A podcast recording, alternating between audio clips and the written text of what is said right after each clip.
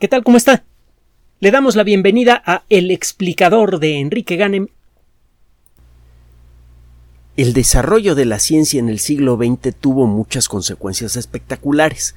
Una de las más llamativas es que gracias al desarrollo por un lado de la astronomía y por el otro lado de la teoría general de la relatividad, descubrimos algunos de los monstruos más extremos, más espectaculares que existen en el cosmos.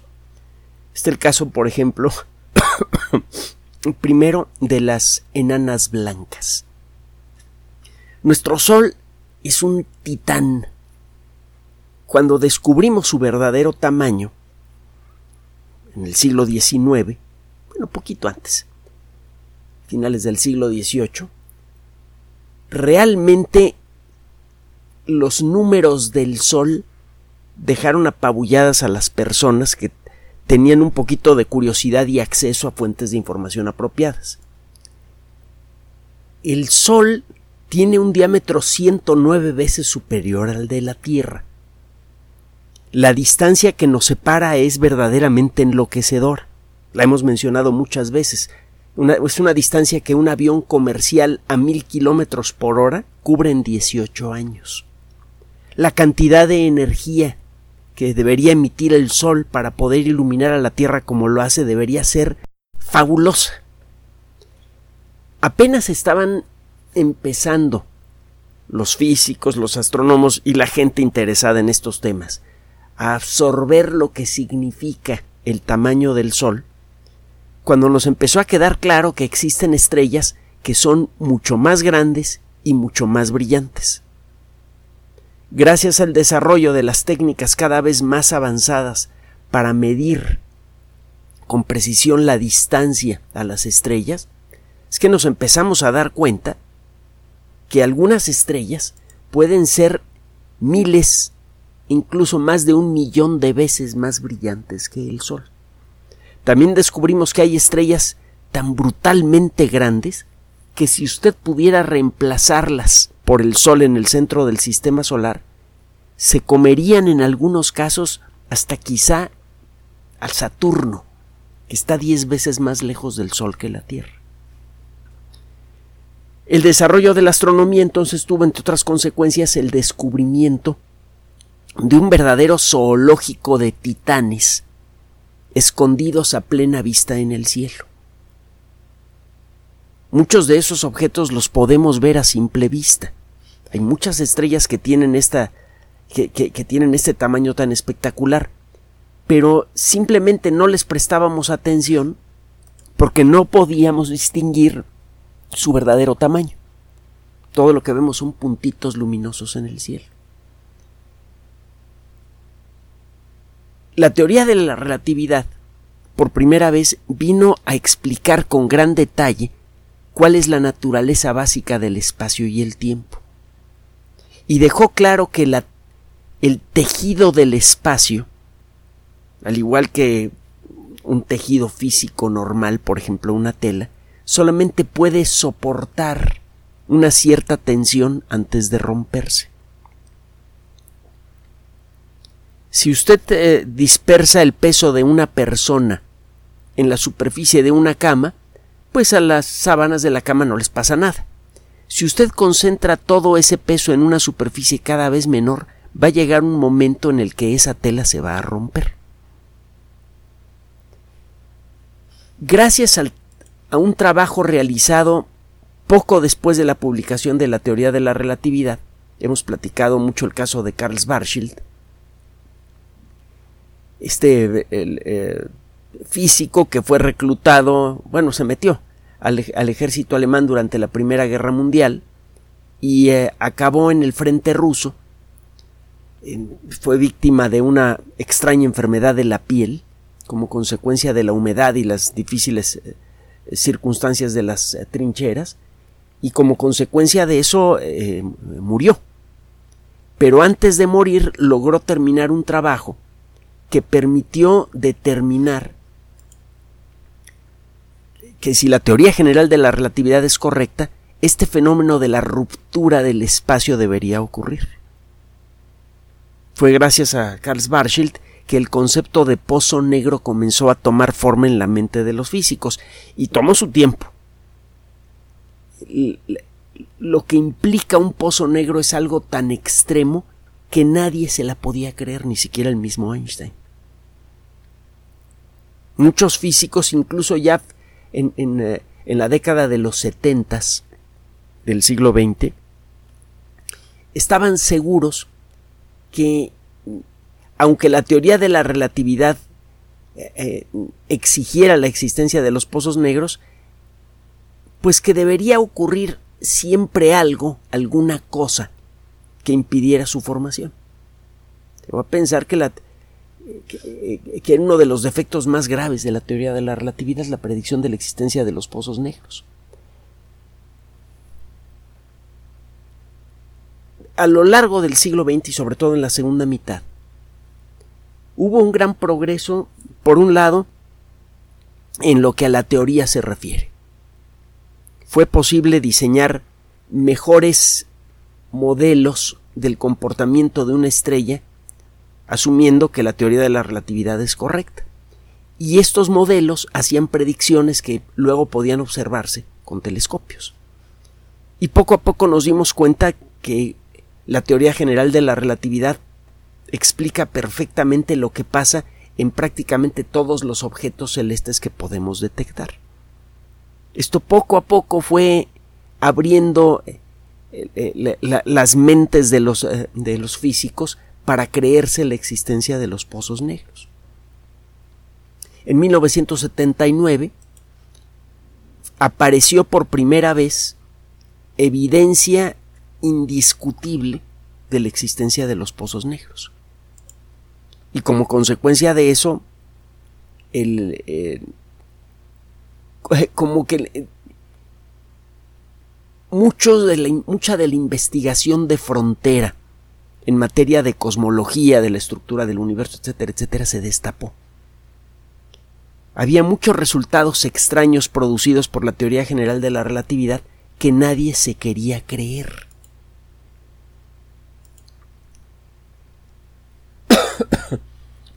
Uno de los desarrollos más importantes que ocurrieron en el siglo XX, es un desarrollo teórico, fue realizado por un físico de origen hindú, Subramanian Chandrasekhar, del que hemos hablado en otras ocasiones.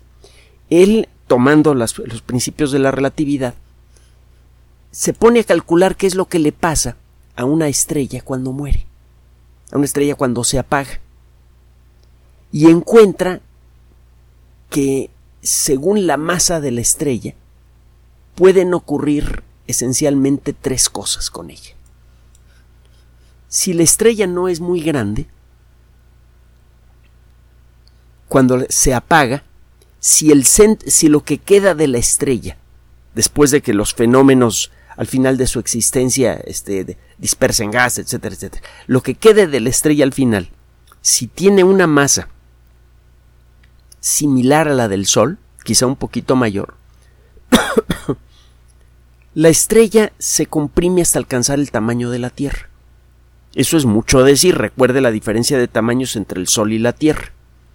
Es una estrella parecida al Sol, cuando se apaga, se comprime hasta tener el tamaño de nuestro planeta aproximadamente, y la fuerza de gravedad se concentra. La misma fuerza de gravedad que antes involucraba un objeto grande, ahora queda concentrada en un objeto muy pequeño. En esas condiciones, los átomos no pueden conservar su identidad. En el centro de la estrella se concentran en buena medida los núcleos de los átomos y la atmósfera de la estrella eh, está hecha esencialmente de puros electrones. O cuando menos eso es lo que decían los primeros modelos. Con el paso del tiempo hemos creado modelos un poquito más precisos de lo que sucede en una enana blanca. Así se llaman estas estrellas. Una enana blanca puede emitir una luz muy intensa por mucho tiempo, aunque ya no genera energía. Ya no existen fenómenos en el interior de la enana blanca que, que liberen nueva energía, pero estaba tan caliente el núcleo de estas estrellas y las circunstancias en las que se forma son tan extremas que le toma mucho, mucho, mucho tiempo enfriarse. A una enana blanca podría tomarle mucho más tiempo enfriarse que el tiempo que vivió la estrella que la formó. El Sol en total va a mantenerse, eh, va a funcionar como por 9 mil millones de años, va como la mitad de su vida. Le quedan otros 4 mil 500 millones de años. Después se va a apagar. Antes de hacerlo, una parte de la, de, la, de la atmósfera solar se va a perder en el espacio y va a formar una burbuja multicolor muy bonita y el centro del Sol se va a colapsar. Ese centro puede permanecer brillando por 20, 30 mil millones de años o más. si tiene usted una estrella entre 1.4 y aproximadamente dos masas solares, si el, residuo que queda de esa estrella está en ese rango,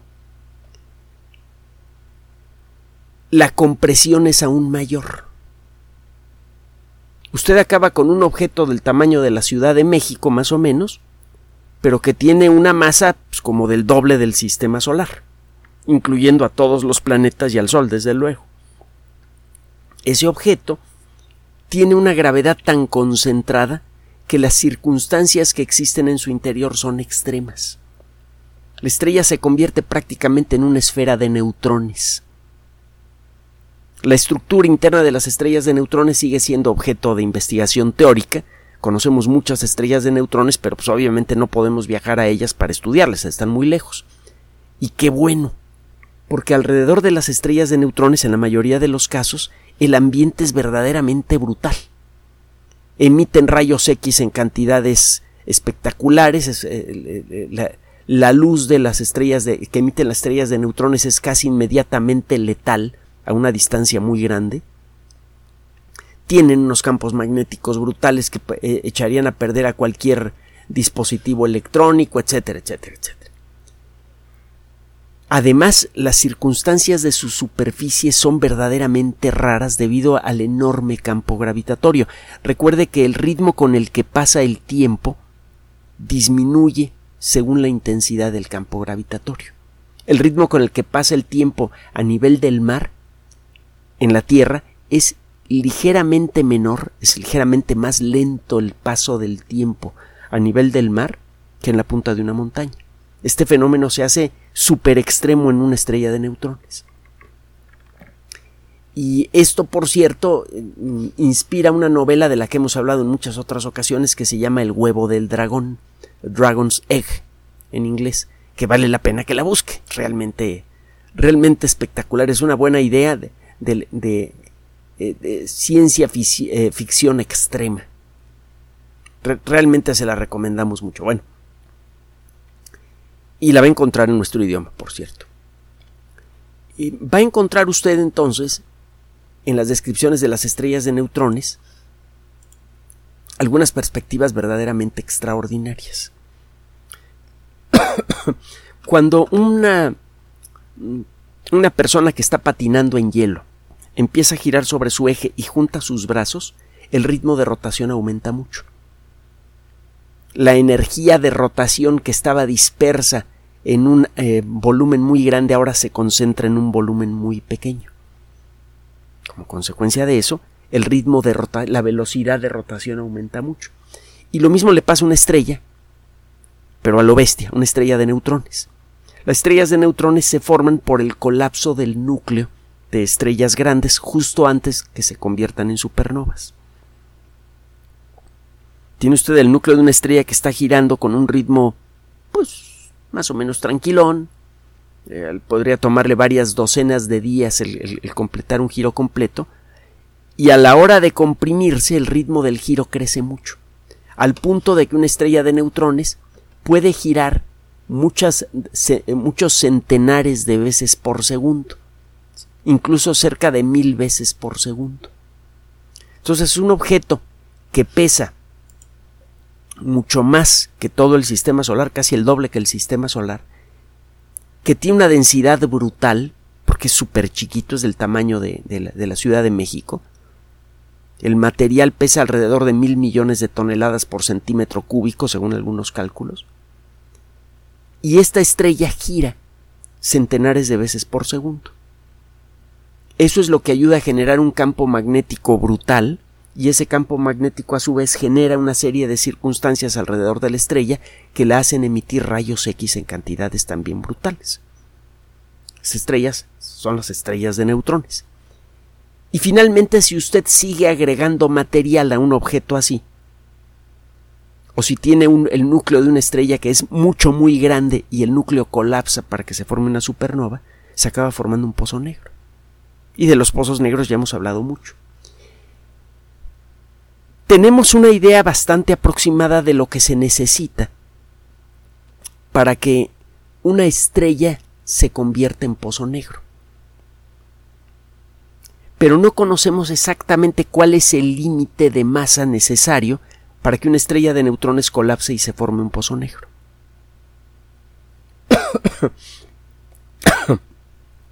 Los primeros eh, cálculos de Chandrasekhar, por ejemplo, indicaban que una estrella con más de tres veces la masa del Sol automáticamente se convierte en pozo negro. Y eso ya lo tenemos bastante claro. Lo que no teníamos tan claro es exactamente cuál es el límite para que una estrella de neutrones que sigue comiendo gas a su alrededor de pronto se convierta en pozo negro.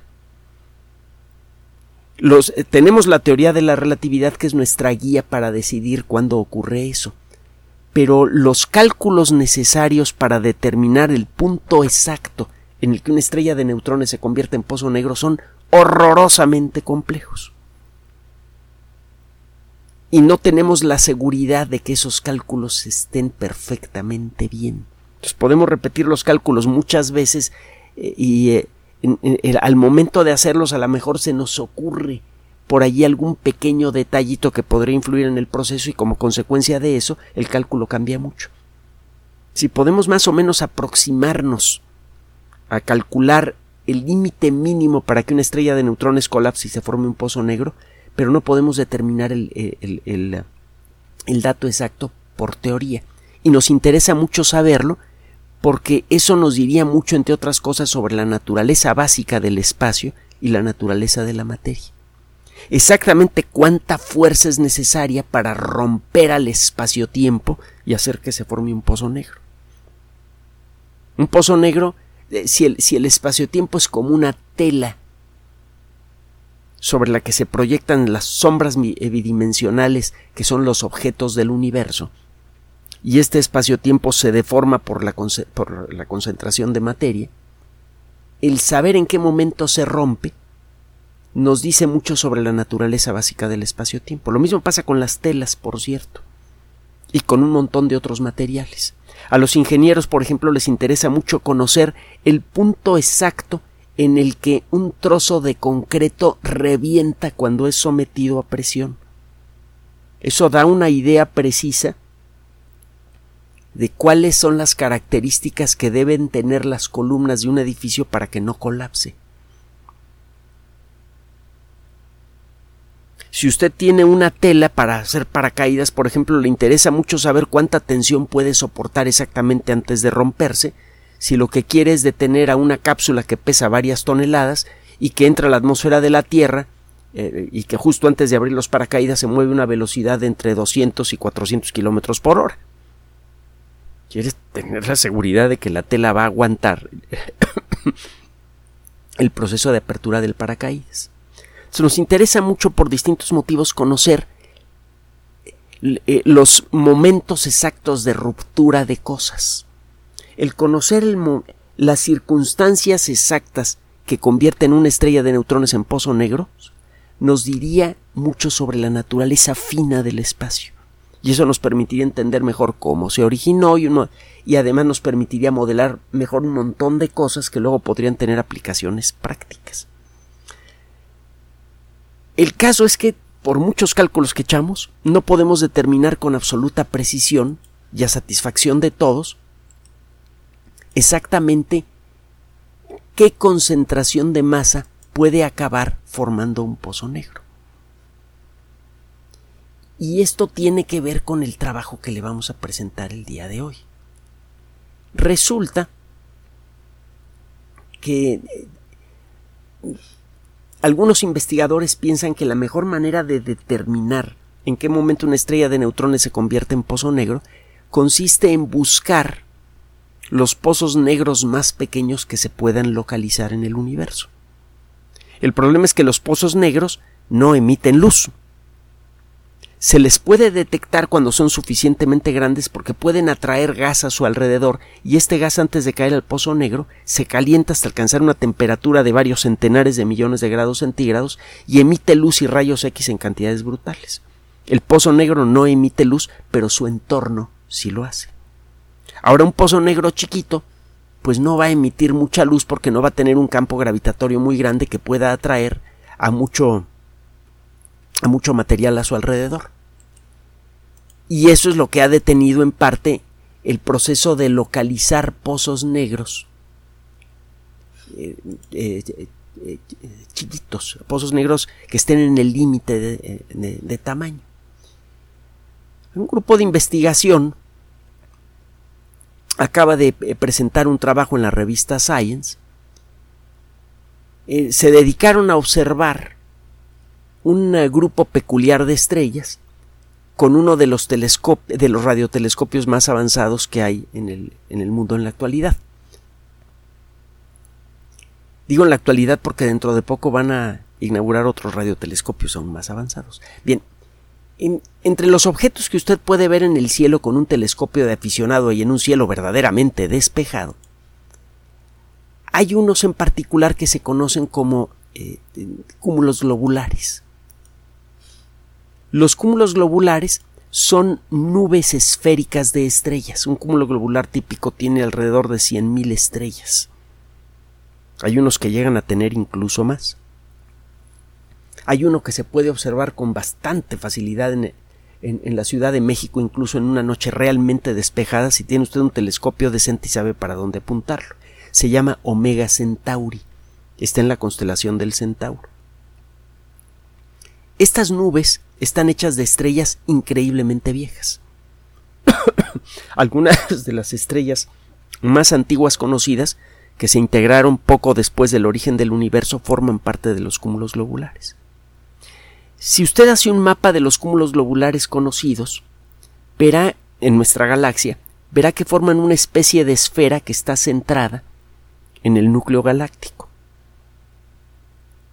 Los, eh, eh, eh, los cúmulos globulares parece que eh, tomaron su forma cuando la galaxia apenas estaba empezando a integrarse.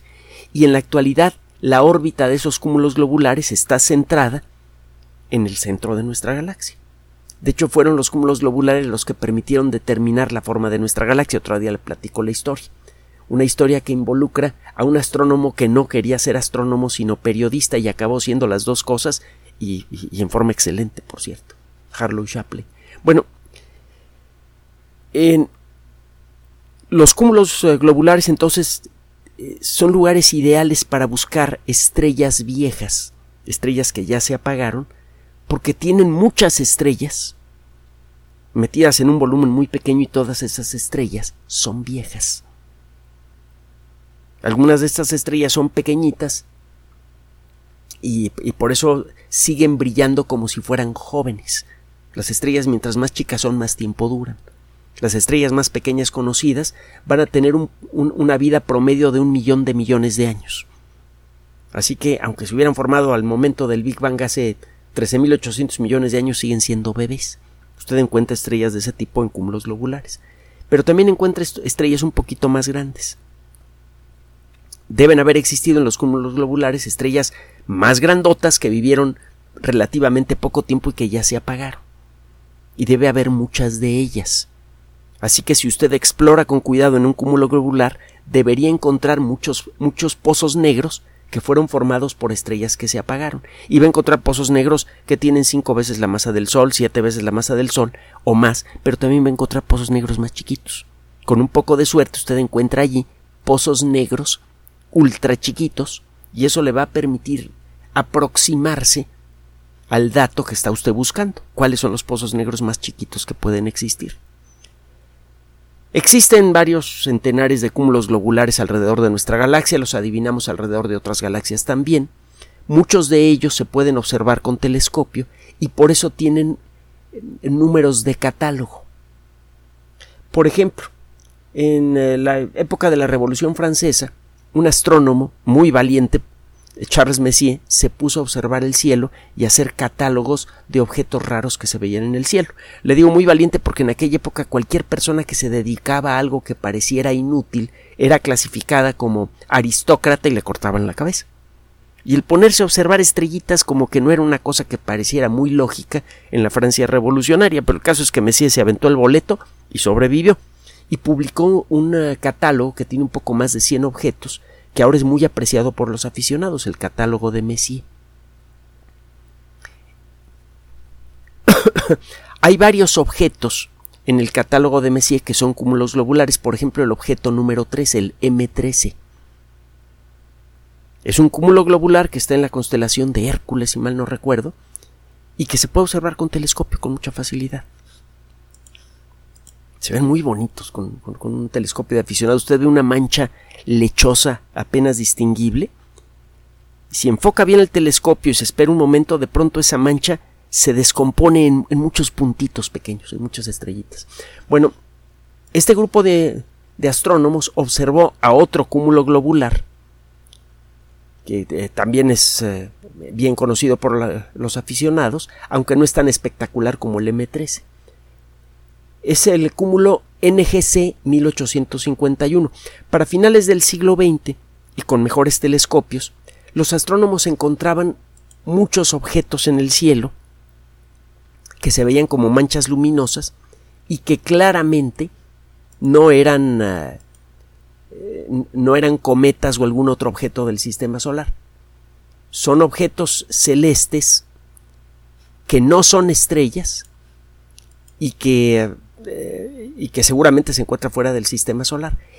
Este tipo de objetos, que en aquella época no se entendía cuál era su naturaleza, fueron agrupados en un gran catálogo de objetos celestes no estelares. Este catálogo en aquella época, recién construido, fue conocido como el nuevo catálogo general, el New General Catalog. Eso es lo que significa NGC. El eh, nuevo catálogo general, cuando era nuevo, tenía como 7000 objetos, una cosa así. Luego sacaron una revisión en la que le agregaban algunos objetos más. Y bueno, pues, en, la actualidad eh, gracias a los telescopios modernos y eh, telescopios espaciales y todo esto, conocemos miles, más bien millones de esos objetos. Muchos de ellos no son observables con telescopios de aficionado. Pero bueno, el nuevo catálogo general ya no es nuevo, pero sigue conservando su nombre y sigue siendo una referencia muy importante para astrónomos aficionados y profesionales. El NGC 1851 es eh, un eh, cúmulo globular eh, conocemos con bastante precisión la distancia a este objeto, está como a 40.000 años luz de distancia de nosotros, eh, fue descubierto en 1826, desde entonces ha sido observado muchas veces, parece que es el núcleo de una antigua galaxia que fue comida por la Vía Láctea. Y lo mismo pasa con otros cúmulos globulares. Estos astrónomos apuntaron un radiotelescopio que hay en Sudáfrica. Este radiotelescopio tiene muchas antenas diferentes. Se parece un poco al sistema que aparece en la película Contacto, ¿se acuerda? Ese objeto, que se llamaba eh, el gran, eh, el arreglo grandote, el Very Large Array, BVLA, ahora se, se conoce como el telescopio Karl Jansky. Jansky fue uno de los grandes pioneros de la radioastronomía. Si usted apunta varias antenas de radiotelescopio al cielo, con la ayuda de una computadora avanzada y de relojes atómicos, usted puede sincronizar las señales que están recibiendo esos radiotelescopios y puede sintetizar una imagen en ondas de radio que de otra manera para generarla habría tenido usted que construir un radiotelescopio de muchos kilómetros de diámetro. En lugar de eso, construye usted varios radiotelescopios más pequeños e integra la imagen que genera cada uno de ellos. A este tipo de dispositivo se le conoce como interferómetro. Y hay varios interferómetros muy famosos. Está el BLA, que ya le mencioné. Está el radiotelescopio ALMA, el, interferómetro ALMA, que está en Chile. Y en Sudáfrica hay uno muy nuevo, muy avanzado, que se llama MERCAT. M-E-E-R-K-A-T. Eh, Mercat es eh, el, nombre en, en en el, en el, idioma de Sudáfrica, para referirse a las suricatas y también significa otra cosa. Otro día platicamos de Mercat porque es un, eh, radiotelescopio muy avanzado y muy interesante. Bueno, lo que hicieron estos investigadores fue apuntar Mercat a este cúmulo globular. Las estrellas de neutrones, le decía yo, giran muy rápidamente sobre su eje y tienen un campo magnético muy intenso. En los polos de este campo magnético se concentra mucha energía por distintos motivos, y eso hace que estos polos brillen mucho. Los polos de las estrellas de neutrones emiten mucha luz, emiten ondas de radio, emiten rayos X, y como giran muy rápidamente actúan como el faro de una ambulancia. Usted a lo lejos lo que distingue es un parpadeo. De hecho, fue así como se detectaron las primeras estrellas de neutrones, y es toda una historia porque involucra un premio Nobel que le robaron a una mujer y no es el único que le han robado a una mujer, pero bueno. El caso es que eh, estos radioastrónomos están buscando estrellas de neutrones y para eso lo que hacen es apuntar este radiotelescopio para detectar estos parpadeos ultra rápidos que son el signo obvio de la presencia de estrellas de neutrones en este lugar. La idea era buscar estrellas de neutrones que quizá pudieran estar girando alrededor de pozos negros. Las eh, parejas estelares son muy comunes. Tarde o temprano las dos estrellas se apagan. Si una de esas estrellas apenas tiene la masa para convertirse en pozo negro, se convierte en pozo negro. Si la otra tiene una masa ligeramente menor a la necesaria para convertirse en pozo negro, se queda como estrella de neutrones. Entonces, usted puede detectar estrellas de neutrones por su parpadeo. Si detecta una de ellas que está girando alrededor de otra cosa y esa otra cosa no la puede ver, pues casi con seguridad esa otra cosa es un pozo negro.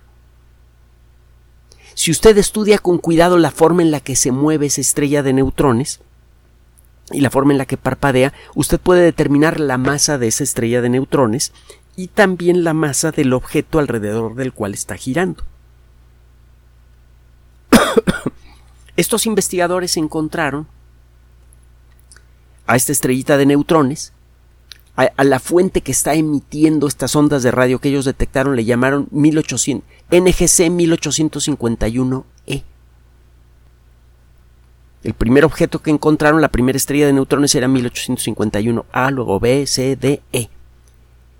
El objeto E les llamó la atención porque resulta que a la hora de ponerse a calcular, encontraron que el objeto que no pueden ver y alrededor del cual está girando la estrella de neutrones tiene una masa de entre 2.09 y 2.71 veces la del Sol.